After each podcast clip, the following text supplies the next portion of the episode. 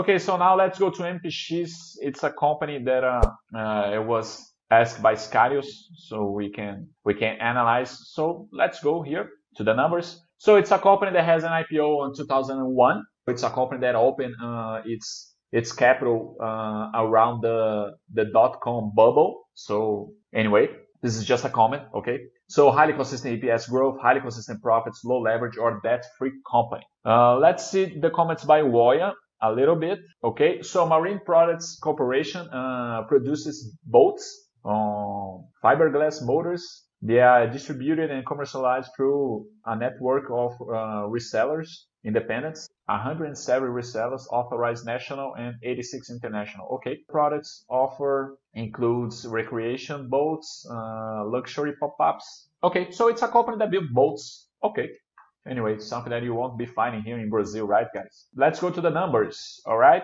EBITDA. So of course, if you uh, like Iscario said, it's a small cap, so it's a company, it's a small company, right, with a small capitalization. Anyway, but here are good numbers on the on the universe of this this size of company, right, guys? But anyway, it is increasing. Uh, let's go to net income. It's like a mirror, very good here. Let's go to net profit margin. So it's a company, uh, of course, I don't know anything about the segment. I don't know if 9% of uh, net profit margin, it is good for the segment. Anyway, you have to study a little bit more, maybe to see the competition. Anyway, it's just a comment, but it's uh, increasing. So this is something good. EPS, very good, increasing. Let's go to cash. It's a company that has some cash and it's a debt-free company. So this is something very important, right, guys? Especially for a small cap. Anyway, let's go to cash flow generation of free cash.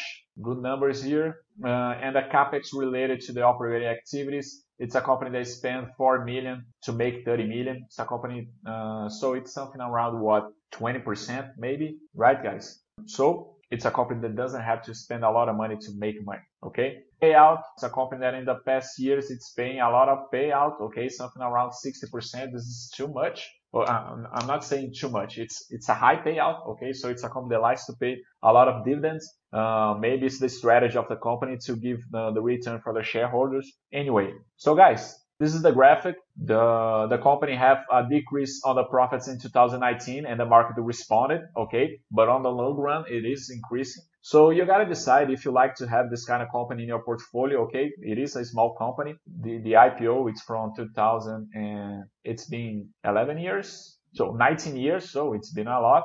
Anyway, this is the return of the company, okay? Let me give my vote.